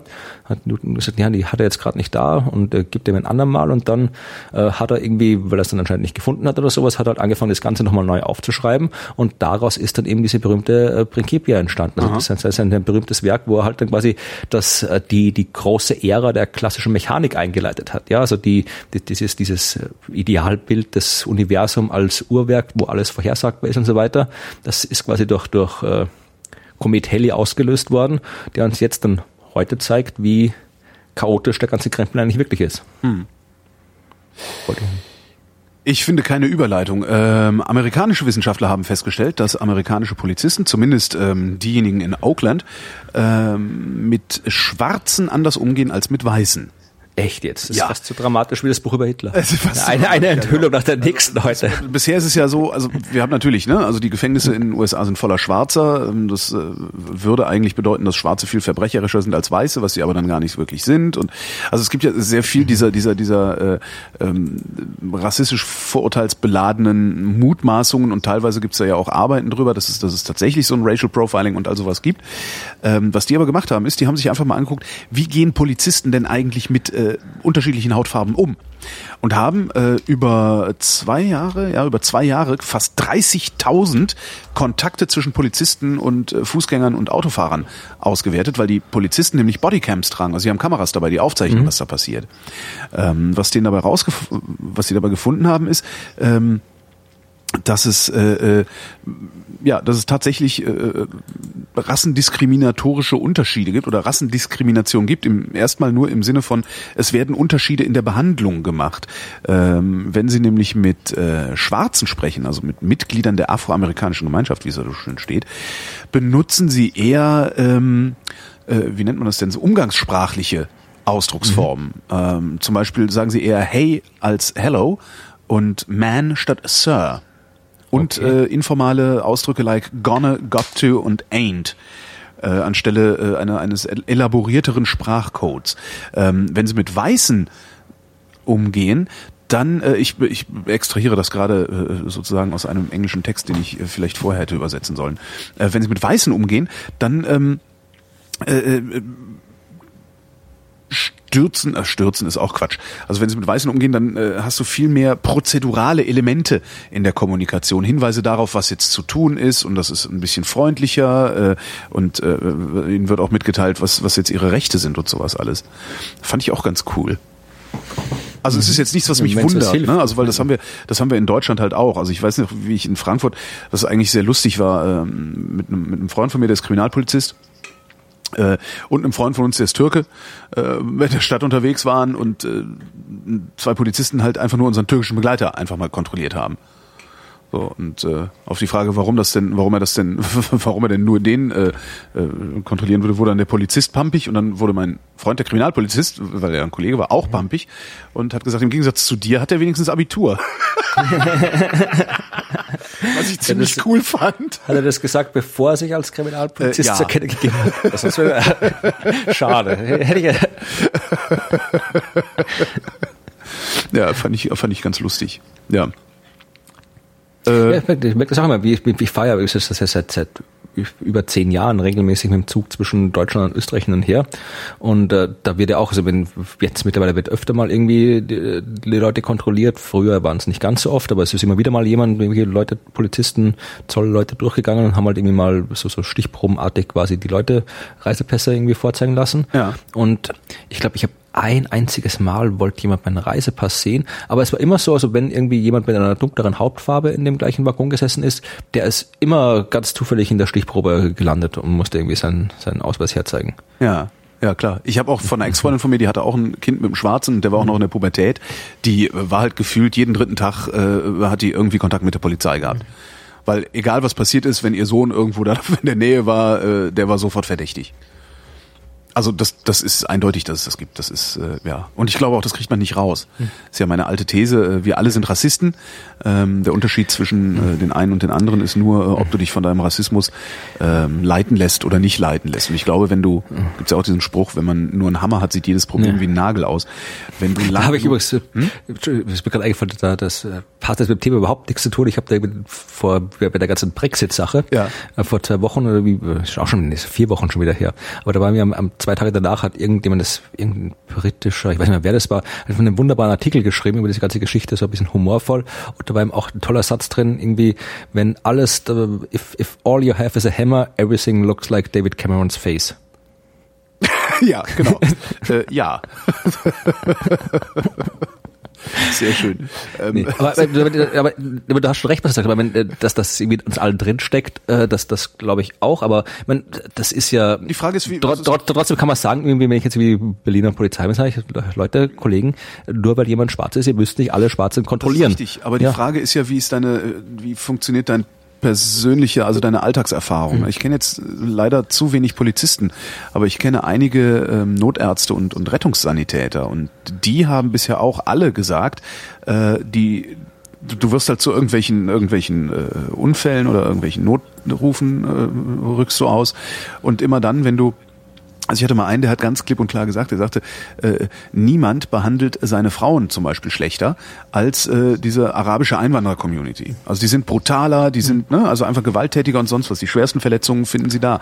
Und er sagt halt selber auch, ähm, aufgrund einfach nur dieser, dieser Alltagserfahrung, die natürlich gar nicht übertragbar auf, auf die gesamte Stadtbevölkerung ist, aber nur aufgrund dieser Alltagserfahrung würde er zunehmend rassistischer, je länger er in diesem Job unterwegs ist und müsse daran aktiv arbeiten, das nicht zu sein, sich davon nicht leiten zu lassen. Und das ist es halt, denke ich, äh, was den, den Unterschied zwischen den einen und den anderen Menschen ausmacht. Denn ähm, gegen eine Einstellung, die man hat, egal woher sie kommt, anzuarbeiten, ist natürlich äh, wesentlich anstrengender und damit unökonomischer für das Gehirn, als sich einfach treiben zu lassen von einer, wie auch immer, äh, großen ja, Masse von Leuten oder Menge von Leuten, äh, die diese Einstellung halt teilen. Und das Gehirn ist halt ein Ökonomieapparat. Äh, dagegen muss man halt aktiv ankämpfen. Naja. Aber schön, da habe ich, hab ich noch eine schöne, äh, eine schöne Meldung. Ähm, und zwar haben wieder die Wissenschaftler vergessen. Äh, Im Zweifelsfall waren es, diesmal waren es belgische Wissenschaftler, sag ich mal. Belgische Wissenschaftler haben festgestellt, das Sozialverhalten hängt mit dem Immunsystem zusammen. Das ist auch wieder ein Mausmodell, wo sie das gefunden haben. Nein, es waren amerikanische Wissenschaftler. Wer ein schlechtes Immunsystem hat, ist dauernd krank, trifft weniger Leute. Ja, alles ganz logisch, brauchst du nicht mehr erzählen. Genau. Ist das wirklich so? Äh, ja, aber äh, die Kausalität ist ein bisschen eine andere. Also es gibt äh, im Immunsystem. Ja, jetzt nicht ernst gemeint von mir, aber erzähl weiter. Es ist tatsächlich so. Es gibt im Immunsystem ein äh, Dingsi, wie heißt denn das? Ein Molekül, genau. Das äh, sogenannte Gamma-Interferon. Und äh, Das Anti-Freundschaftsmolekül. Antifreundschaftsmolekül, das Hassmolekül. äh, Hitler hatte zu wenig Gamma-Interferon. Jetzt wissen wir's. Ähm, also Mausmodell haben ähm, Mäuse, das Schöne ist ja, man kann Mäuse ja so wunderbar herstellen, äh, haben Mäuse mit ähm, normalen Spiegel dieses Moleküls und ähm, Mäuse, in denen dieses Molekül gefehlt hat oder zu wenig vorhanden war und haben halt festgestellt, dass je weniger Gamma-Interferon in der Maus war, desto aggressiver und abweisender war diese Maus. Ähm, sie sagen halt, dass äh, dass, unso, dass dieses unsoziale Verhalten unmittelbar tatsächlich an Krankheitserreger gekoppelt ist, weil dieses Gamma-Interferon macht dein Immunsystem gut, also ist dann, dann arbeitet es sehr gut. Das heißt, du kannst engeren und häufigeren Kontakt mit anderen Lebewesen eingehen, wo du dann ja wiederum Krankheitserreger übertragen bekommst. Mit jedem Kontakt kriegst du Erreger übertragen. Ähm, wenn du also ein Immunsystem hast, das nicht so gut funktioniert, wird irgendetwas in deinem Gehirn äh, aktiviert. Das konnten sie auch nachweisen im Mausmodell. Sie konnten das in den Mäusegehirnen sehen. Wird ein Bereich aktiviert, der aggressiv macht. Fand ich, ne? So wie du gesagt hast. Nur ist äh, die Kausalität ein bisschen eine andere. Okay. Aber ja, du äh, wehrst dich also praktisch intuitiv gegen Krankheitserreger, gegen die dein Immunsystem nichts anrichten kann. Ich bin also kein Arschloch, ich bin einfach nur gesundheitsbewusst. Genau. Sehr gut. Ja, das hat Okay. die Wissenschaft festgestellt. Wunderbar. Ja, dann machen wir vielleicht irgendwie Schluss mit, oder weiß ich, ob du noch was hast. Oh, ich habe noch, ich habe noch eins, Ja. zwei, drei, vier, Was? Okay, fünf schicke Meldungen habe ich noch. Die Ja, kann ich nachher im Schnelldurchlauf So viel raushauen. habe ich gar nicht, ich habe auch gar nicht mehr so viel Zeit, aber Ich mache ich gleich einen Schnelldurchlauf oder du ja. legst einfach auf und ich monologisiere so weiter Ja. vor mich hin. ja, genau. Ja, weil ich ein Arschloch bin und gesundheitsbewusst. Nee, äh, ich wollte einfach nur darauf hinweisen, dass äh, morgen, beziehungsweise vor ein paar Tagen, je nachdem, wann das äh, gesendet und gehört wird, äh, ein Feiertag stattfindet, nämlich am 22. Juli. Ist wieder was mit Pi? Ja, genau. Äh, der Pi-Approximationstag Freunde der Stadt Pi. der Stadt Pi. der Zahl Pi. Gibt es der Stadt Pi auch? Keine Ahnung, gibt es eine Stadt, die Pi heißt bestimmt, ne? Das Autokennzeichen PI ist Pinneberg, aber ja, aber darüber reden wir ja nicht. Das, die Nee. Pinneberger sind die Bergheimer Hamburgs. so ungefähr, ja. Das sagen die Hamburger auch. Also, ja, genau. nee, aber äh, äh, ja, das ist der, was gibt es Stadt? Gibt die Pi irgendwo, nicht, irgendwo in. China wahrscheinlich oder sowas. Genau. Aber äh, auf jeden Fall ist äh, die Freunde der Zahl Pi und äh, alle anderen mathematikbewussten Menschen feiern morgen oder am 22.07. eben den Pi-Approximationstag. Ja. weil nämlich äh, die, der Bruch 22 geteilt durch 7 eine sehr gute Annäherung an die Zahl Pi ist. Also gut, kommt davon, wie man es nimmt, aber also 22 geteilt durch 7 ergibt 3,142857, was jetzt Ich dachte, du machst weg. jetzt weiter, dann hätte ich Schnarchgeräusche gemacht. Nee, nee, das nicht. Das ist, ja, wenn, nee. Also Der das, Kreis das, äh, Pi ist ein Kreis der Unterprovinzstadt Chengdu in Sichuan. Immerhin ein Kreis. Ne? Na, siehst du, ja, was denn sonst? Wer blöd bei dich? Gut zu wissen. Nee, aber also das, das ist halt, wie kann man morgen feiern und wenn man das feiert, dann äh, kann man sich nicht nur Gedanken über Pi machen, sondern gerne auch mal über die schönen mathematische, äh, das mathematische Phänomen der Kettenbrüche und der äh, irrationalen Zahlen und darüber nachdenken, warum die Zahl Phi, die Zahl des goldenen Schnitts, die irrationalste Zahl aller Zahlen ist. Äh, ist, äh, kann man da was gewinnen? Erkenntnis. Ah, immerhin. Ja. Ja. Ihr könnt auch den Artikel lesen, den ich mal drüber geschrieben habe, den kann man verlinken. Aber es ist wirklich schön, also du kannst irgendwie, äh, da, da geht es um, um, um Zahnräder, um Planetenmodelle und darum, warum es sich in der Natur lohnt, möglichst schlecht approximierbar und irrational zu sein. Hm. Und warum deswegen der goldene Schnitt, der in der Natur überall auftaucht, eben die am schlechtesten approximierbare und irrationalste Zahl aller Zahlen ist. Kommen wir zu den Kurzmeldungen. Japanische Wissenschaftler haben festgestellt, es gibt ein Material, das unter Luftfeuchtigkeitsänderung seine Form verändert und zwar relativ schnell. Ähm, das ist ein Kunststoff, auf den sie zufällig gestoßen sind. Ähm, dem reichen wenige Millionstel Milliliter Wasser um seine Form zu verändern. Und zwar macht er das auch reproduzierbar hunderte und tausende von Male. Ähm, und sie planen jetzt daraus kleine Aktuatoren, also kleine Stellmotoren oder Antriebe für, für was weiß ich, Kleinstkram ähm, zu produzieren, ähm, der, ja, ne? Also wenn sich die Luftfeuchtigkeit ändert, dann passiert halt was. Und wenn du dann die auch noch irgendwie mit, mit Lasern beschießt, kannst du sie sogar noch steuern. Also kannst du dann auch noch eine Richtung vorgeben. Also Kriechkunststoff sozusagen. Nächste Meldung. Italienische Wissenschaftler, wer auch sonst, haben festgestellt, Nudeln machen nicht dick. Ja, was? Das ist doch cool, oder? Sie, sie haben äh, Chianti nicht besoffen. Sie haben wirklich äh, große, große, äh, große Datenmengen ausge, ausgewertet äh, und ich weiß auch nicht, ist sowas ähnliches auch wie diese so eine, so, wir haben ja auch sowas sozioökonomisches Panel, nationale Kohorte und sowas, haben also einen Gesundheitszustand von äh, über 20.000 Probanden aus Italien sich angeguckt und konnten keinen Zusammenhang feststellen zwischen Pastakonsum und Übergewicht. Ja, was jetzt haben aber auch gleichzeitig gesagt, das heißt jetzt nicht, dass ihr nur noch alle ständig Pasta fressen dürft, weil das ist dann auch wieder nicht gesund. Ja, na, das ist weil alles, alles, äh, äh, äh, es gibt, wenn man es jetzt genau nimmt, gibt es zwischen keinem Lebensmittel und irgendwie Übergewicht einen Zusammenhang. Der Zusammenhang ist halt irgendwie der Menge. Der Zusammenhang Ja, ist also eine Menge. Aber was halt viele machen, ist, sie streichen Nudeln komplett von ihrem äh, Speiseplan. Weil sie sagen, nein, nein, nein, das ist ganz, ganz böse, macht ganz, ganz dick. Ist nicht so. Fand ich ganz schön. Noch einen. Ähm, jetzt weiß ich wieder nicht, was wir wissen, aber doch hier.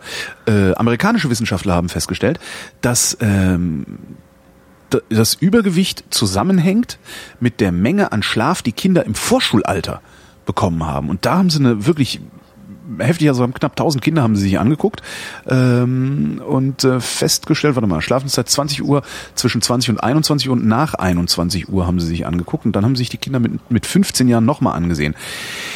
Jetzt kommt das Ergebnis und das ist echt beeindruckend. Wo ist es denn?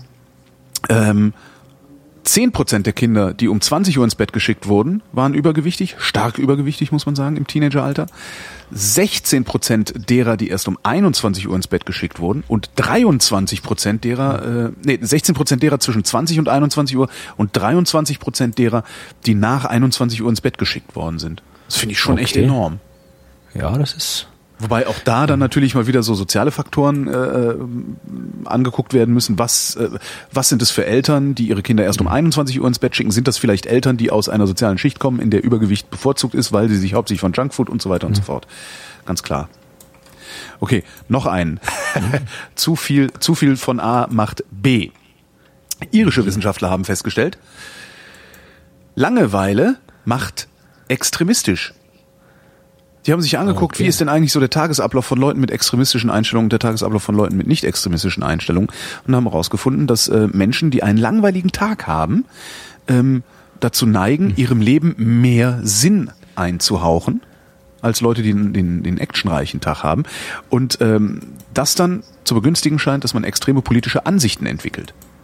Interessant. Was ich finde aber auch wiederum sehr naheliegend ist, weil auch da, das ist auch wieder, was ich eben mit dem Rassismus sagte, aktiv dagegen Mhm. anzukämpfen, den einfachsten Weg zu gehen.